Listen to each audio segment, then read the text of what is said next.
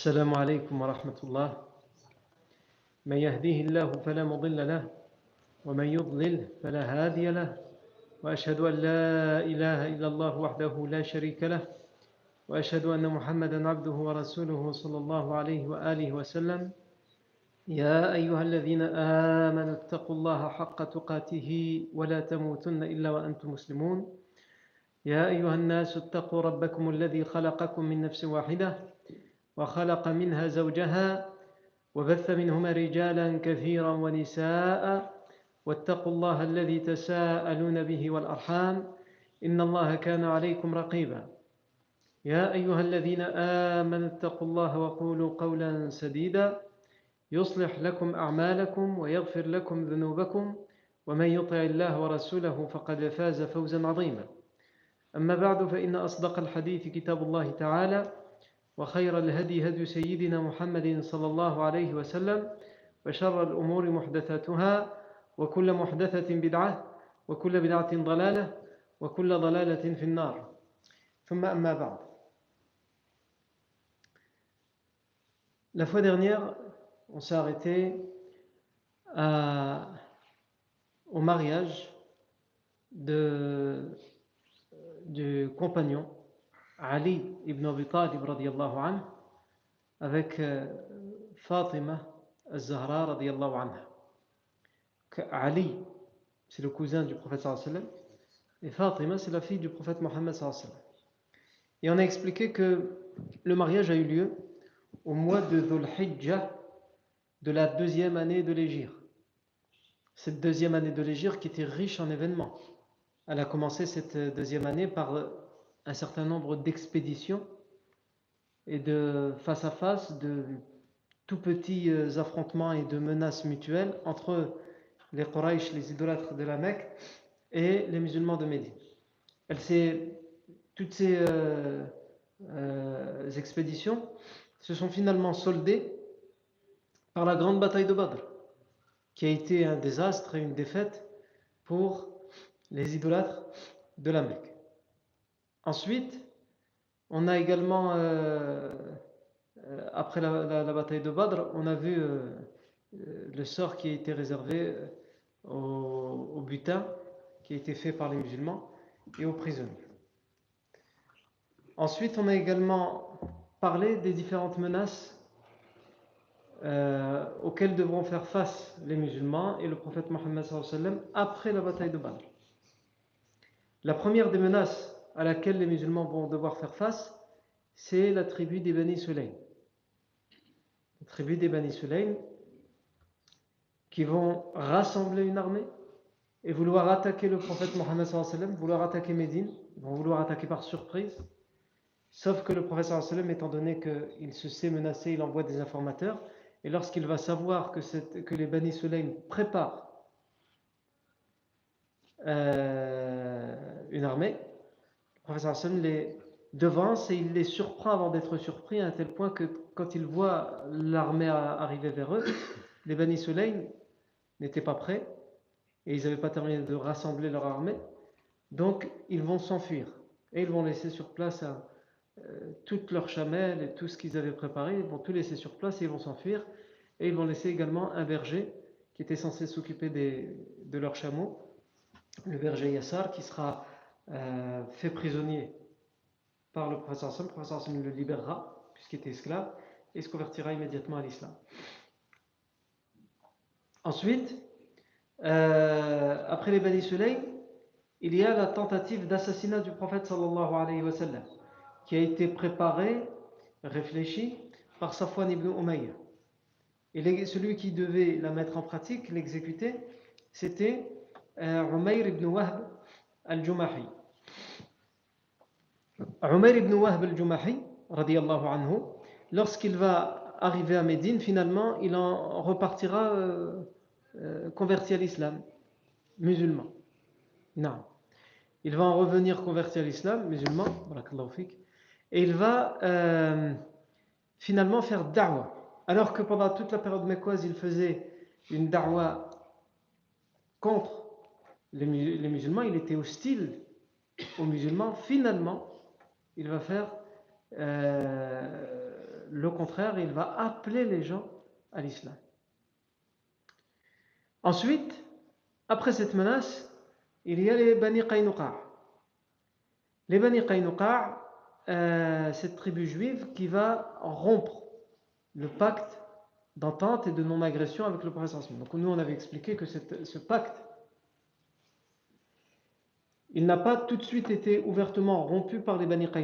Ils vont d'abord euh, ouvertement montrer une certaine hostilité au prophète Mohammed et aux musulmans.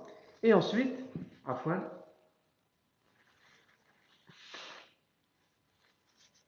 et ensuite, ils vont euh, finalement menacer, alors que le prophète va tenter de les exhorter, de, de les rappeler à l'ordre, ils vont menacer publiquement et ouvertement le prophète mais rompre purement et simplement le pacte de non-agression en humiliant et en dénudant une femme musulmane et en tuant un homme qui a tenté de la protéger. Et donc, finalement, la guerre va être déclarée au Bani Qaynuqa. Ça va être le siège. Ils vont assiéger hein, ce qu'on appelle en arabe le Hisar, Hisar au Bani Qaynuqa, pendant 15 jours. Et finalement, ils vont se rendre. Et le chef des hypocrites, Abdullah ibn Ubay ibn Saloul, va insister pour qu'on le laisse gérer cette affaire. Le professeur Sam, au début, va, ne va pas lui répondre, il ne va pas répondre à sa requête. Et sous son insistance, et même on avait vu insistance brutale, il va finalement lui dire Humlak, ils sont à toi. Et il va leur laisser la vie et leur dire Partez d'ici, allez vivre euh, ailleurs. Non. Après les Bani il y a ce qu'on appelle Razwatus Sawiq. Razwatus Sawiq. Euh, à chaque fois qu'on a parlé de Razwatus Sawiq, je disais Sawiq. La prononciation, euh, la bonne prononciation, c'est As-Sawiq. On avait expliqué c'était quoi Sawiq C'était ce que euh, qu'avaient préparé comme aliment les idolâtres de la Mecque pour cette expédition. Et donc, cette expédition elle a été appelée ainsi, Razwatus Sawiq. Abu Sufyan, qui avait fait un serment, et on avait vu lequel, il devait euh, montrer un minimum de vengeance pour pouvoir rompre son serment, il va lui mener la razwa d'expédition, et il va aller lui-même avec euh, une petite armée, il va camper à des kilomètres de Médine, il va pas oser rentrer dans Médine, et il va attendre que la nuit tombe, il va se rendre tout seul auprès, de la tribu juive des Bani Nadir, et il va être accueilli chez euh, un des chefs des Bani Nadir qui est euh, Mishkam, ibn Sallam, ou plutôt Sallam ibn Mishkam. Sallam ibn Mishkam. Et Sallam ibn Mishkam va l'accueillir, va faire preuve d'hospitalité envers lui, et il va même en faire un poème qu'on avait vu la semaine dernière, Abu Sufyan. Non. Et l'année, la deuxième année de l'Égypte, comment elle se termine? Donc, euh, juste pour terminer sur le Razwat Sawiq, le professeur sallam le lendemain matin, donc ils vont quand même tuer deux hommes, Abu Sufyan, et ils vont euh, ravager tout un champ de palmiers et tuer les deux hommes qui étaient censés garder ce champ. Le professeur sallam le lendemain matin, va envoyer une armée, il va sortir avec cette armée, mais il ne va pas réussir à les rattraper. Et justement, eux, pour aller plus vite, ils lâcheront en route tous les sacs de Sawiq qu'ils avaient pris avec eux. Et c'est pour ça qu'on appellera cette expédition, l'expédition de Sawiq, Razwatul Sawiq. La deuxième année de l'Égypte se termine malgré tout, ça, tous ces événements, tous ces dangers, ces menaces, elle se termine quand même par un heureux événement qui est le mariage de la fille du professeur avec Ali anhu. Et on avait expliqué comment euh, Fatima anhu vivait, de peu. Son, père le professeur lui a toujours enseigné de vivre du minimum. À un tel point qu'il il, s'est refusé, il a refusé d'entrer chez elle quand il a vu qu'elle avait installé à la porte d'entrée un rideau, mais qui n'était pas sobre, qui n'était pas simple. C'était un rideau avec des motifs, euh, de, de la décoration. Alors que c'est pas haram. La preuve, c'est que le professeur Hassan, quand Fatima lui a demandé qu'est-ce que je dois en faire, le professeur Hassan lui a dit il est mieux que tu le, donnes à des gens qui sont dans le besoin. Ça veut dire que c'est pas haram. Si c'est haram, même les gens qui sont dans le besoin, ils ne doivent pas avoir ça. Mais pour sa fille, il ne veut pas ça. Non. Je vous laisse tout à l'heure quand vous rentrerez chez vous, euh, regarder euh, tout ce qui est en motif et tout ce qui est en décoration. Non. Le Hassan voulait donc le minimum, la simplicité, la sobriété pour sa fille Fatima. À un tel point qu'une fois, le Hassan, après, après son retour d'une expédition et d'une guerre, il avait fait beaucoup de butin, et parmi le butin, il y avait des, prisonniers et des esclaves. Et euh, Fatima anha, a demandé à avoir de, tout ce butin d'avoir juste un esclave.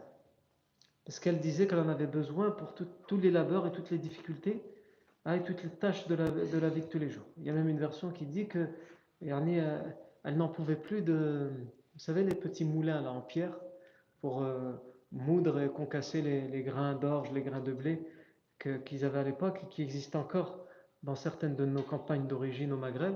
C'est deux pierres comme ça qui tournent. Hein, on les fait tourner comme ça et quand on fait rentrer les grains, ça sort en, poudre. Non. Les mixeurs électriques, ils n'existaient pas encore à l'époque, il n'y avait pas d'électricité, il n'y avait pas de... Et donc évidemment, ça, ça, fatigue, surtout quand on a beaucoup à faire.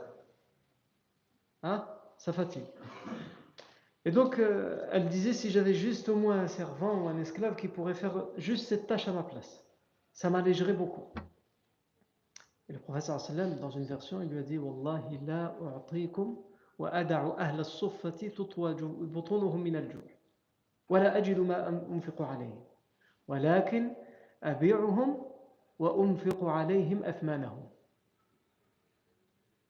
Il lui a dit dans une version, je jure par Allah que je ne vous donnerai pas à vous pour laisser de côté les gens de la Soufa.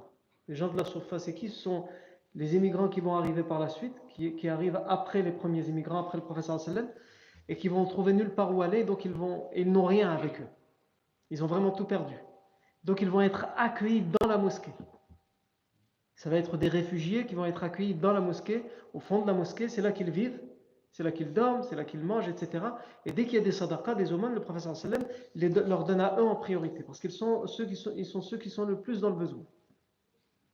Et donc le professeur sallam dit, je vais te donner à toi un esclave, et je vais mettre de côté un sofa. Et ensuite, qu'est-ce que je vais leur donner à eux? Si je te donne à toi, il y en a une autre qui va réclamer, un autre qui va réclamer, un autre qui va réclamer, parmi les proches, parmi... Et ensuite, je vais leur donner quoi à sofa? C'est eux la priorité. Non. Je préfère, il va dire, je préfère vendre, les vendre et prendre l'argent contre lequel tous les esclaves ont été vendus et le distribuer à Al-Sofa pour qu'ils sortent de leur pauvreté, pour qu'ils sortent de leur misère. Et dans l'authentique de Bukhari, on nous dit que Fatima anha n'en pouvait plus de moudre, et donc elle va aller voir son père pour lui demander de l'aide et pour lui demander un servant, un esclave. Et quand elle va aller chez son père, le prophète Mohammed elle ne va pas le trouver. Elle va trouver uniquement son épouse, Aïcha. Donc elle va dire, elle va expliquer sa réclamation à Aïcha. Aïcha lui dit, quand il rentrera, ton père, je lui dirai. Fatima rentre chez elle, donc le soir, la nuit tombe, elle se met au lit.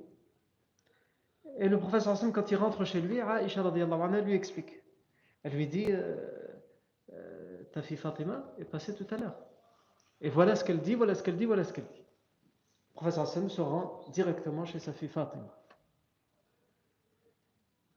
Et donc il frappe à la porte, il annonce sa présence, on lui demande d'entrer.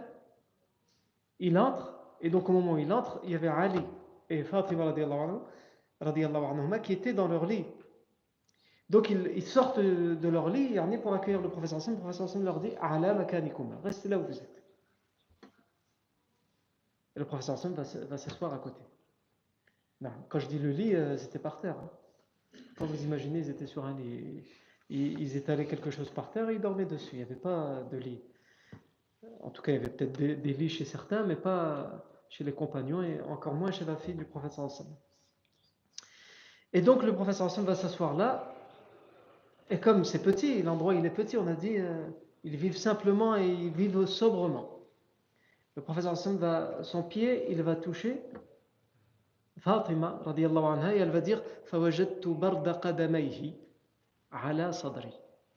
J'ai ressenti le froid des pieds du professeur sallam sur ma poitrine. Donc ça montre beaucoup de choses. Ça, montre qu'il s'assoit par terre, le professeur sallam, avec eux, qu'il étale ses jambes. Donc la simplicité. Il n'y a pas de chaise, il n'y a pas de table, il n'y a pas de lit. Et ça montre aussi que le professeur Sam est à pieds nus. Ne peut pas sentir le froid des pieds de quelqu'un, sauf s'il est à pieds nus. Et si on ressent le froid, c'est qu'il faisait froid. Et Médine, c'est connu pour être une ville où il fait beaucoup plus frais qu'ailleurs, dans l'Arabie Saoudite, en particulier les nuits. Il faut bien se couvrir. Il ne faut pas se faire avoir si on commence par euh, ceux qui font le Hajj ou le Ramra et qui commencent par Mecca et qu'ensuite il termine à Médine, il pense que les nuits elles sont aussi chaudes qu'à Mecca. Attention. Non. Le professeur sallam, il va leur dire Vous êtes venus, vous avez demandé un servant et tout ça. Ne voulez-vous pas que je vous indique quelque chose de mieux que ce que vous avez demandé Mieux que le servant, que l'esclave que vous réclamez? Ils ont dit Bala, ya Rasulallah. Bien sûr qu'on veut mieux. Qu'est-ce qui peut être mieux qu'un servant? Peut-être deux, ou dix? Non. Ou un mixeur électrique, peut-être aussi. Le professeur Hassan, il n'a pas répondu tout ça. Le professeur Hassan, il leur a répondu إذا أويتما إلى فراشكما فكبرا أربعا وثلاثين واحمدا ثلاثا وثلاثين وسبحا ثلاثا وثلاثين فإن ذلك خير لكما من خادم وفي رواية فإن ذلك خير لكما مما سألتما À chaque fois que vous allez au lit justement pour dormir, alors ce qui est mieux que de réclamer un servant et d'avoir un servant, c'est de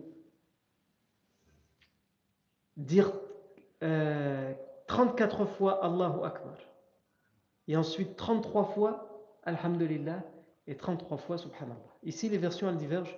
Il y a des versions qui disent 33 pour les trois, mais la version la plus reprise, c'est 34 pour Allahu Akbar, 33 pour Alhamdulillah et 33 pour Subhanallah. Dans cet ordre-là, d'abord Allahu Akbar 34 fois, ensuite 33 fois euh, Alhamdulillah et ensuite 33 fois Subhanallah. Contrairement aux prières où on commence par Zid on, termine par Allahu Akbar, alors qu'ici on, commence par Allahu Akbar. Et c'est que 33, Allahu Akbar, après la prière. Contrairement ici, au moment où on va pour dormir, on dit 34 fois. Mais il y a d'autres versions qui disent 33. Donc, euh, Al-Amr, ouais, on peut choisir une des versions ou une autre. Et aussi l'ordre dans certaines versions, il, diverge. En tout cas, nous, on a pris cette version parce qu'elle est authentifiée chez le Bukhari. Euh, et Ali dit فوالله ما تركته منذ سمعته من رسول الله صلى الله عليه وسلم Il dit, je jure par Allah que jamais je n'ai abandonné cette formulation au moment d'aller dormir, au moment d'aller au lit, depuis que le professeur me l'a dit. Depuis qu'il m'a dit, fais ça, jamais je l'ai abandonné. Et au moment où il dit ça, le professeur euh, au moment où il dit ça à Ali ibn Abi Talib, quand il raconte ça, c'est bien après la mort du professeur quand il est calife. Il est le quatrième calife. Il y a d'abord eu Abu Bakr, ensuite Omar, ensuite Uthman, ensuite il est arrivé lui Ali. Et c'est quand il est calife qu'il raconte ça aux gens. Et on dit qu'une des personnes à qui il l'a raconté va lui dire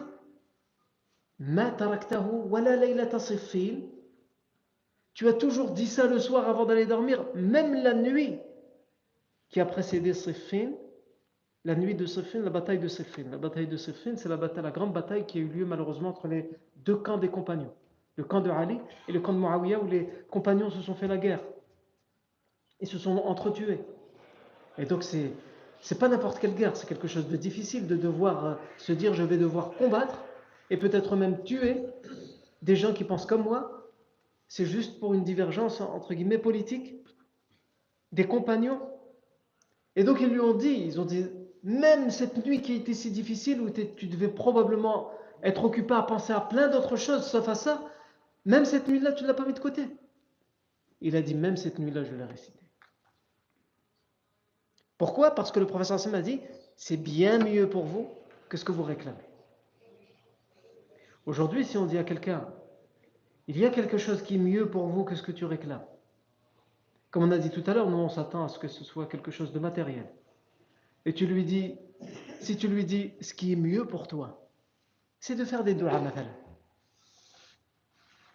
Ou que tu lui dis, comme le hadith dit, avant d'aller dormir, n'oublie pas tes doigts, et en particulier, dis 34 fois Allahu Akbar, 33 fois Alhamdulillah et 33 fois Subhanallah. Il va dire, ouais, mais ça je sais, mais moi, quelque chose d'autre. Eh bien, le non, mais ça je sais, ça veut dire qu'il ne donne aucune importance à ça. Certains vont dire, moi je le fais tout le temps, mais ça ne marche pas. Et ça ne marche pas parce que tu n'as pas conscience de ce que tu fais. Tu ne donnes pas l'importance à ce que tu fais. Tu ne crois pas en ce que tu fais. Tu ne penses pas à ce que tu fais lorsque tu le fais. Alors que là, lorsque le professeur sallam a dit à Fatima radiallahu anha et à Ali radiallahu anhu, فَإِنَّ ذَلِكَ خَيْرٌ مِمَّا سَأَلْتُمَا Ceci vaut bien mieux que ce que vous réclamez. Ils n'ont pas protesté.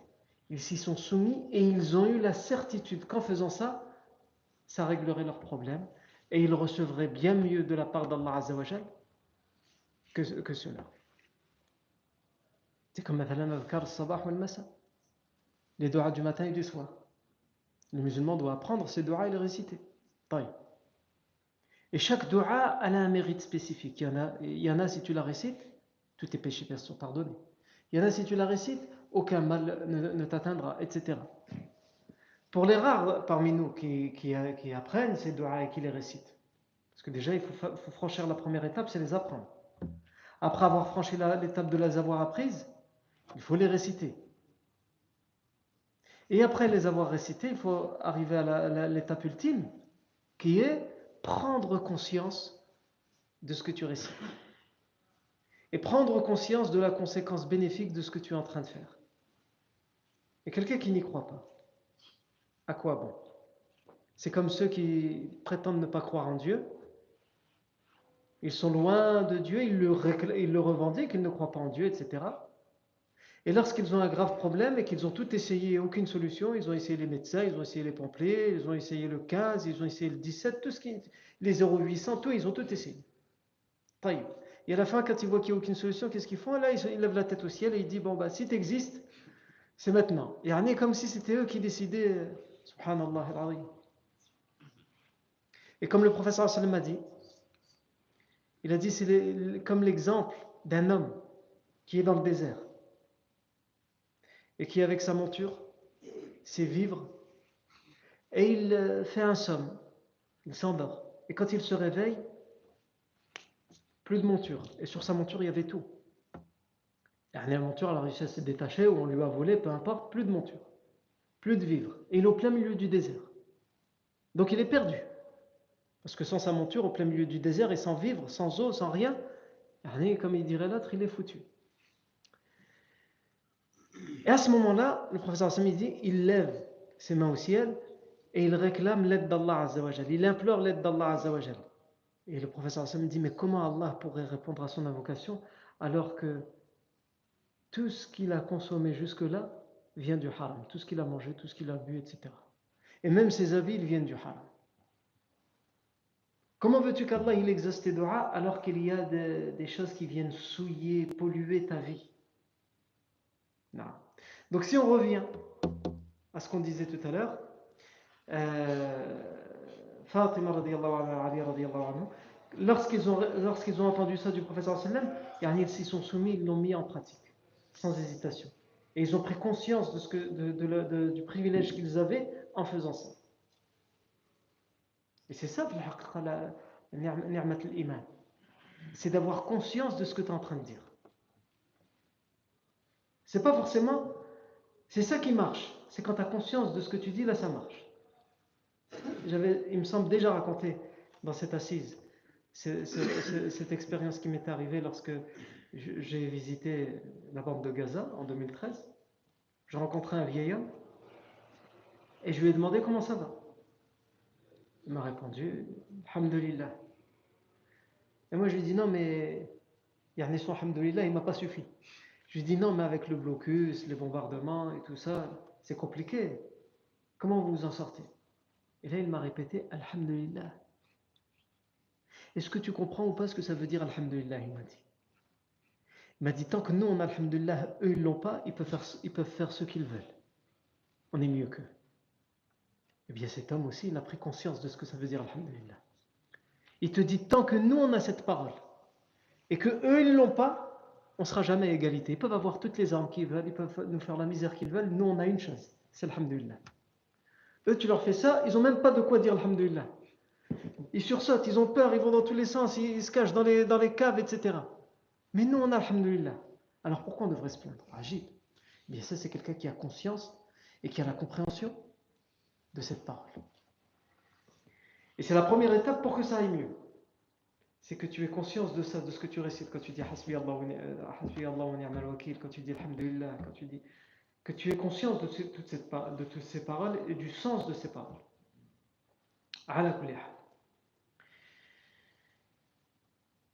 Donc, on en vient à la troisième année de l'Égypte, le mois de Muharram. Le mois de Muharram commence comment? Il commence par une nouvelle menace, qui va venir une nouvelle fois de tribus bédouines et du désert. Il faut savoir qu'à ce moment-là, il y a quelque chose qui est en jeu. Toutes les expéditions dont on a parlé avant Badr, et la bataille de Badr, et les expéditions après Badr jusqu'à celles-ci et celles qui vont suivre, il y a quelque chose qu'on ne doit pas oublier pour bien comprendre qui est en jeu, c'est la route commerciale. Bien sûr, la route commerciale, c'est qu'un prétexte, c'est une cause, c'est un prétexte par rapport à l'affrontement à cause de la religion de l'islam. Parce que les, idolâtres, ils ne veulent pas laisser les musulmans être musulmans et, les laisser librement euh, pratiquer leur religion. Mais ce qui est en jeu ici, c'est que le prophète sallam utilise un moyen de pression, c'est la route commerciale qui passe pas loin de Médine. Et il a commencé par quoi? Pour montrer ce, pour faire pression sur les Quraysh, par faire des pactes avec certaines tribus bédouines comme les Bani euh, Juhayna. Mais il y a d'autres tribus bédouines comme les Bani Sulaym qui eux ont refusé de faire un pacte avec le prophète et eux aussi ça passe par chez eux la route commerciale. Et donc toutes les expéditions qui ont eu lieu, il y a cet enjeu derrière. Elles ont lieu sur la route commerciale. Le professeur Hassan essaye d'avoir l'autorité sur la route commerciale parce qu'il sait que c'est comme ça qu'il peut étrangler les Quraysh, les idolâtres, et leur dire laissez-nous tranquilles, laissez-nous avoir la religion qu'on veut, et on vous laisse tranquille sur la route commerciale. Et les Quraysh, eux, ne veulent pas céder. Ils veulent continuer à avoir l'autorité et la tranquillité sur la route commerciale sans pour autant donner ce gage au prophète Mohammed c'est-à-dire qu'il pourrait pratiquer cette religion et appeler les gens qu'il veut à cette religion. Ça, il, refuse de l'entendre. Alors qu'en réalité, ce serait, entre guillemets, un bon deal. Continuez à utiliser la route commerciale. On peut même faire en sorte de vous protéger sur cette route. Et en échange, vous nous laissez tranquille. On vit même plus à la Mecque. On vit loin de chez vous, à plus de 500 km de chez vous. Non. Mais les Quraysh refusent. Et ici, après Badr, avant Badr, l'enjeu de la route commerciale, elle ne concerne que les Médinois et les Mécois. C'est-à-dire les musulmans qui sont à Médine et les idolâtres qui sont à la Mecque. Ils se font la guerre pour avoir le pouvoir, l'autorité et la mainmise sur la route commerciale, sur les routes commerciales. À partir de Badr, les tribus bédouines vont s'en mêler. Celles qui ont refusé de signer un pacte de non-agression avec le professeur Sam, elles, vont s'en mêler. Pourquoi? Parce qu'au début, elles se sont dit, bon, les musulmans essayent un petit peu d'embêter les caravanes, mais c'est juste, voilà, c'est comme une mouche qui vient tourner comme ça, on lui fait comme ça et elle s'en va. Au début, ils ont vu les choses comme ça dans les premières expéditions. Et c'était le cas, le professeur Sam ne voulait pas en arriver jusqu'à ce que du sang coule, il voulait juste dire, voilà, si on veut, on peut aller plus loin, comme on l'a déjà expliqué plusieurs fois. Et lorsque la bataille de Badr est arrivée, les tribus bédouines qui ne voulaient pas signer de pacte de non-agression avec le professeur qu'est-ce qu'elles se sont dit? Elles se sont dit, c'est bon, les idolâtres sont plus armés, ils sont plus puissants, et ils sont trois fois plus nombreux. Ils vont faire des, musulmans qu'une bouchée de pain, il n'y aura plus de problème sur les routes commerciales. Sauf que la bataille de Badr a été gagnée par le sallam. Donc là, pour eux, pour ces tribus-là, il y a un grave danger. Ils ont deux options qui s'offrent à eux. La première, c'est finalement accepter le pacte avec le prophète sallam et ça voudrait dire se retourner contre leurs premiers alliés, les idolâtres de la Mecque, et ça ils refusent. Et la deuxième option, c'est finalement de s'impliquer plus que ce qu'ils n'ont fait jusqu'à présent pour protéger la route commerciale. Et donc pour empêcher le professeur sallam de menacer la route commerciale. Et le seul moyen de l'en empêcher, comme il, est, il a réussi à gagner la bataille de Badr, ils se disent, nous, on ne peut pas faire le poids. Les Quraysh sont plus puissants que nous, c'est ce qu'ils se disent. Donc le seul moyen de venir à bout du sallam, c'est de l'attaquer, mais de l'attaquer par surprise. C'est pour ça que les Bani Sulaym, qui habitent aussi sur la route commerciale, les caravanes passent par chez eux, ils ont tenté d'attaquer par surprise. Le sallam les a surpris avant qu'ils ne, ne, puissent, eux, euh, le surprendre. Et aujourd'hui, on a qui? On a euh, une autre euh, tribu bédouine qui est la tribu de. En fait, c'est deux tribus. La tribu des Bani Fa'laba et des Muharib. Et cette expédition, elle va, s'appeler Razwatu Dhi Amar. Razwatu Dhi Amar. Pourquoi? Parce qu'il y a un point d'eau où, euh, qui va être l'endroit où le professeur va se rendre pour cette expédition. Ce point d'eau s'appelle Dhi Amar. C'est situé où exactement? C'est situé dans la grande tribu, dans les grandes plaines de Ratafan. Et dans la grande, la grande tribu mère de Ratafan, il y a des branches, des tribus qui sont des branches de cette grande tribu mère, Ratafan. Cette expédition ne concerne que deux tribus parmi les Ratafan, c'est les Bani Tha'laba et les Muharib. Un homme, un chef bédouin, qui s'appelle Du'thur ibn al-Harith al-Muharibi, c'est lui qui va avoir cette idée et va dire il faut qu'on protège la route il faut qu'on rassemble le plus d'hommes possible et qu'on attaque Médine. Et qu'on prenne Médine d'assaut et qu'on aille y en y prendre, envahir Médine. Comme ça, il n'y aura plus de danger sur la route commerciale. Mais on ne peut le faire que par surprise, évidemment. Donc, ibn al-Harith, il va rassembler des hommes de ces deux tribus, les Muharib et les Bani Tha'lab à un endroit qui s'appelle, dans, ce point d'eau qui s'appelle Vi Amar, qui est situé à peu près à 200 km à l'est de Médine. Donc c'est loin. Pour l'époque, c'est loin, 200 km. 200 km, nous on le fait euh, en deux heures en voiture. À l'époque, euh, il fallait plusieurs jours pour faire 200 km. Il fallait euh, à peu près 5 à 6 jours, voire plus si euh, on n'avait pas une bonne, une bonne monture. L'expédition de, de Amar va donc avoir lieu à cet endroit, à l'est de Médine, à 200 km à peu près à l'est de Médine. Le professeur sallam, comme il se, il se sait menacé, il envoie des informateurs, des éclaireurs qui surveillent le, désert, qui questionnent les voyageurs, qui prennent le plus d'informations possible et lorsqu'il revient de l'expédition de Sawiq, et qu'il vient à peine de terminer la célébration du mariage de sa fille Fatima avec Ali, certains de ses éclaireurs et de ses informateurs arrivent en panique et lui disent Chez les Ratafan, il y a deux tribus, les Muharib et les Bani Tha'laba, à la tête desquels il y a Du'thur ibn al-Harith al-Muharibi, qui est en train de rassembler une armée pour attaquer Médine. Et il veut le faire par surprise. Le prophète Hassan va dire on va réitérer ce qu'on a fait pour les Bani Sulaym. Ils veulent nous surprendre, à nous de les surprendre. Donc le prophète Hassan, immédiatement, il rassemble 450 hommes et il sort avec, avec cette armée. Et il confie à Uthman ibn Affan la gérance de la ville de Médine. Il dit à Uthman ibn Affan, anhu, toi tu restes là, et tu gardes la ville de Médine.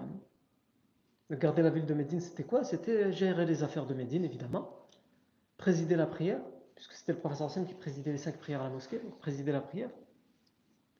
Et s'il y avait un quelconque événement, le gérer comme il peut.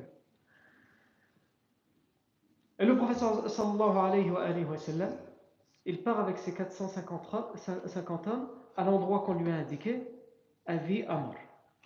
Et il fait en sorte d'aller le plus vite possible. Il a rassemblé très vite cette armée et il sort le plus vite possible. Pourquoi? Parce que c'est une course contre la montre pour deux raisons. La première, il faut qu'il y arrive avant que cette armée ne vienne et puisse être un danger pour la ville de Médine.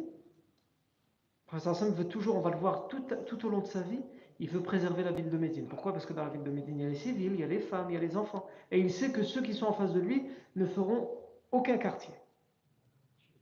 Donc le professeur sallam, il tente cette course contre la montre pour cette première raison, mais aussi parce qu'il sait qu'en face aussi, peut-être qu'ils vont se renseigner et qu'ils vont être mis au courant qu'il arrive. Et lui, lui, il veut les surprendre. Donc il faut qu'il aille le plus vite possible pour que aucun voyageur, personne, ne puisse les prévenir, avant qu'il n'y arrive. Donc le professeur Sam part avec les 450 ans. Et le professeur sallam, il envoie des éclairs. C'est-à-dire qu'il y a l'armée qui part, mais il y a toujours devant des hommes qui sont bien avant l'armée, la plus gros, le qui sont avant. Déjà pour vérifier si le chemin est libre, s'il est euh, si n'y a pas de piège, il n'y a pas de danger. Le professeur Sam se méfie. Hein. Même si on lui a ramené cette information, il se dit peut-être qu'on a voulu me faire croire ça justement pour que je sorte et qu'on m'attaque. Donc le professeur Salem ne va pas comme ça, la, tête baissée, les, les, yeux fermés. Il envoie des éclaireurs sur le chemin, vérifier bien les informations.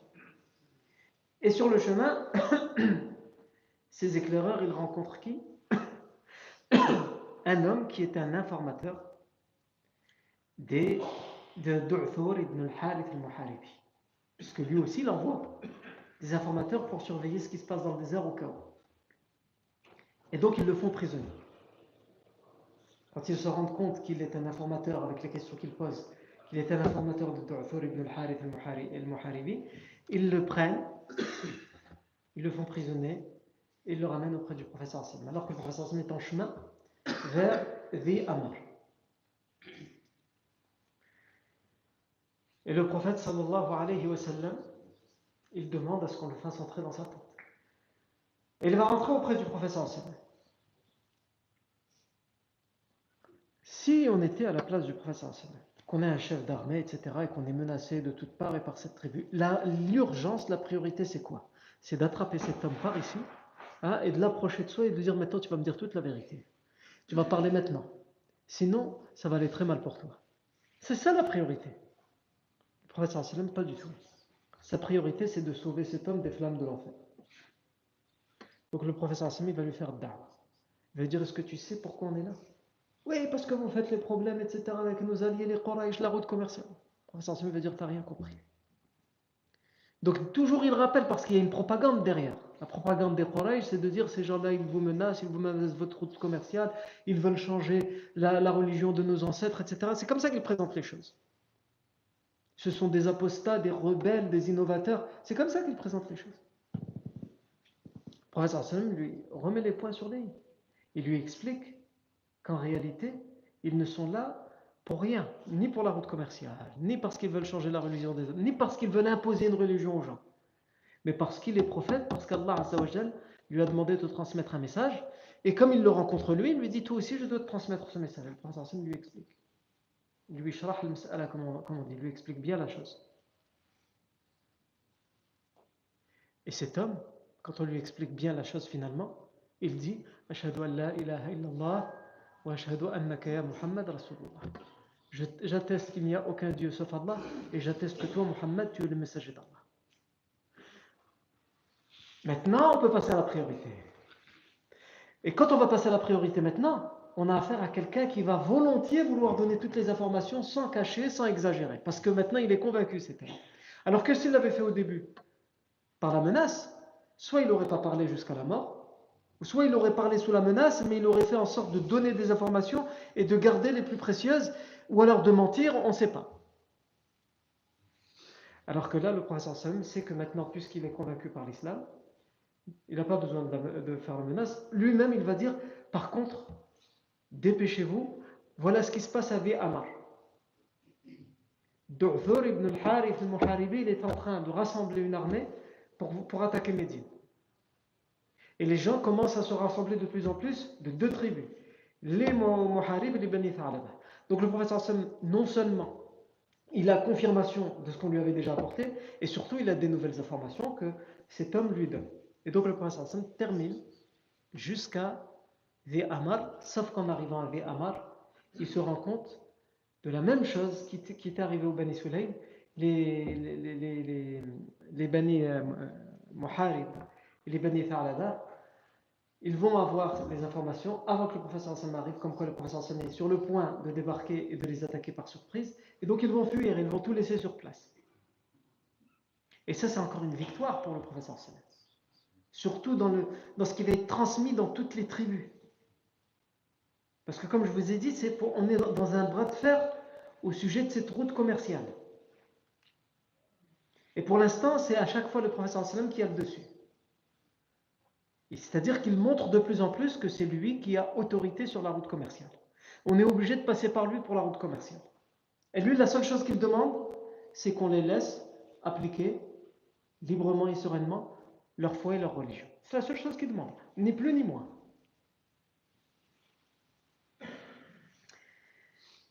Et là, le professeur Hassan va rester longtemps. Ce qu'on sait, c'est qu'il sort pendant le mois de Muharram, qu'il arrive à Vi Amar pendant le mois de Safar, donc le mois de Safar c'est juste après le mois de Muharram, et qu'il revient à Médine dans le mois d'après, Rabi'a. C'est-à-dire qu'il était à l'extérieur de Médine, entre le trajet de l'aller, ce qu'il va rester sur place, et le trajet du retour. Il va être à l'extérieur de Médine pour cette expédition, moins de deux mois, mais plus d'un mois. Les historiens nous disent moins de deux mois, mais plus d'un mois. Non. Et donc le professeur reviendra à Médine au mois de Rabi' al-Awwal. Ici, euh, la question qu'on ne s'était pas posée, c'est la référence de ce récit. Elle est rapportée, elle est racontée par euh, tous les historiens qui s'intéressent euh, en détail à la Sierra. Mais nous, ce qu'on veut savoir, c'est est-ce, est-ce que ce récit est authentique ou pas? Est-ce qu'il a été authentifié dans la chaîne de transmission? En fait, à la base, la référence, elle vient d'où cette histoire? Elle vient d'Ibn Hisham. Vient d'Ibn Hisham. Et euh, Ibn Ishaq, qui a fait euh, le sira d'Ibn Hisham, ne, ramène euh, pas de chaîne de transmission. C'est-à-dire qu'il raconte cette histoire sans dire je l'ai entendu d'un tel. D'habitude, il dit j'ai entendu d'un tel, qui l'a entendu d'un tel.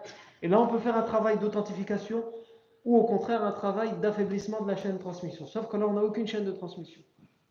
Donc on peut peut évidemment pas dire que c'est authentique puisqu'on n'a même pas de chaîne de transmission pour pouvoir faire euh, l'enquête, le tasfih ou le tadrif. Par contre, tous les historiens, tous, les historiens rapportent et prennent pour argent comptant cette expédition. Et l'autre chose, c'est qu'on peut quelquefois, on peut aussi chercher dans le Coran. Vous savez, dans le Coran, même si les textes ne sont pas authentiques dans les hadiths sur les expéditions, on regarde est-ce qu'il n'y a pas des versets qui viennent en parler. Parce que là, s'il y a des versets qui viennent en parler, alors ça vient appuyer le fait que cette expédition a bien eu lieu. Parce que quand je vous dis des versets qui en parlent, c'est-à-dire dans le tafsir, quand on s'intéresse au tafsir, quelquefois on a des, des narrations dans le tafsir qui ne sont pas forcément authentiques, mais voilà, Ibn Abbas, par exemple, il a dit que ce verset a été révélé à l'occasion de telle expédition ou telle expédition. C'est peut-être pas authentique le propos d'Ibn Abbas, mais ça vient appuyer. Et quand on cherche dans le tafsir, on n'a aucune version, même faible, qui nous parle de Zi Amar, ou d'un verset qui aurait été révélé pour l'expédition de Amr. Non. Donc, rien ne nous permet d'authentifier cette expédition. Une dernière chose à propos de cette expédition, c'est que la chose dont on est sûr, c'est que le chef qui avait rassemblé l'armée des Bani Tha'laba, des Bani Muharib pour attaquer le prophète sallam, on a dit, il s'appelle Du'thur ibn al-Harith al-Muharibi. Et cet homme, on sait qu'il finit par devenir musulman, qu'il devient un compagnon du professeur Mais on a des textes qui sont aussi rapportés par tous les historiens, mais qui ne sont pas authentifiés, qui nous expliquent comment il s'est converti à l'islam. Et ici, non seulement ces textes ne sont pas authentifiés, mais beaucoup de savants mettent en doute ce récit. Pourquoi? Parce qu'on a exactement le même récit qui ressemble à celui-là, de sa conversion, pour un autre homme, dans une autre expédition. L'expédition de Dhat al-Riqa' et qui concernera non pas, comme on l'a dit ici, Du'fur ibn al-Harith al-Muharibi, mais un autre homme qui s'appelle euh, Ghawrath ibn al-Harith. Leurs noms se ressemblent. Qu'est-ce que c'est ce récit si on, on, reviendra sur ce récit quand on fera Dhatul parce que beaucoup de savants pensent que c'est à Dhatul que ça arrivait pour un autre. Mais si on en croit ces versions, qu'est-ce qu'elles disent ces versions? Elles disent que quand son armée se sont enfuis, lui il a réfléchi, il avait honte Yarni. Je me suis fait avoir, je me suis fait surprendre avant que je n'ai pu surprendre. Donc il va réfléchir à ce qu'il peut faire et il va décider d'aller tout seul, sans se faire voir, de poursuivre l'armée des musulmans quand ils sont sur le chemin du retour. Et à un moment, une pluie abondante va tomber. Donc les musulmans vont camper, l'armée des musulmans vont camper, et quand il pleut fort, on cherche un, abri, là où on campe. Et surtout quand on n'a pas l'habitude, on vit dans un pays chaud, on n'a pas l'habitude de la pluie, on n'est généralement pas habillé en conséquence. Donc le professeur sallam, il va se mettre sous un palmier, à l'écart, il va s'isoler, et il va mettre le vêtement qui est imbibé d'eau à sécher. Et cet homme, il va dire, ah, c'est maintenant que je peux l'avoir. Donc le professeur Sam, il a pendu son vêtement, il a pendu son épée, et il s'allonge sous cet arbre. Cette histoire est arrivée. Hein. Mais est-ce qu'elle est arrivée à ce moment-là et avec cet homme-là? C'est ça qu'on ne sait pas, comme je vous ai dit. Selon ces versions non authentifiées, ce serait arrivé avec cet homme-là et à ce moment-là, et donc il serait venu, et il aurait pris l'épée, et il aurait dit au professeur sallam qui va te protéger de moi aujourd'hui Ah, maintenant tu es tout seul, il n'y a plus l'arme avec toi. Ils sont où tes hommes? Évidemment, le professeur Hassan n'était pas, du genre à dire euh, on peut s'arranger. Le professeur c'est le prophète. Tout ce qui doit arriver arrivera. Donc il lui dit Allah yamna'uni mink c'est Allah qui me protégera de toi. Et à ce moment-là, selon certaines versions, cet homme tombe et laisse tomber l'épée. Selon d'autres versions, l'épée tombe de, sa main. Al-Muhim, dans tous les cas, il ramasse l'épée, le professeur sallam, et il la, il la montre à, cet homme et lui dit Et toi maintenant, qu'est-ce qui va te protéger de moi? Non. Et selon ces versions, non authentifiées, cet homme va dire An la ilaha illallah wa anna Rasulullah. Il va se convertir à l'islam. Alash, il y en a selon ces versions, quand il va retourner auprès de son armée, à qui il a dit Vous inquiétez pas, je vais l'éliminer. Quand il va retourner, ils vont lui dire Alors tu l'as éliminé? Il va lui dire Je reviens du, du, de, de chez le meilleur des hommes. J'ai été, pour moi, j'ai été chez le pire des hommes pour le tuer. Je reviens depuis le, chez le meilleur des hommes. Comment ça? Et il va leur expliquer ce qui est arrivé. Dans ce qu'il va expliquer, c'est que il a vu un être blanc le bousculer, c'est pour ça que l'épée est tombée.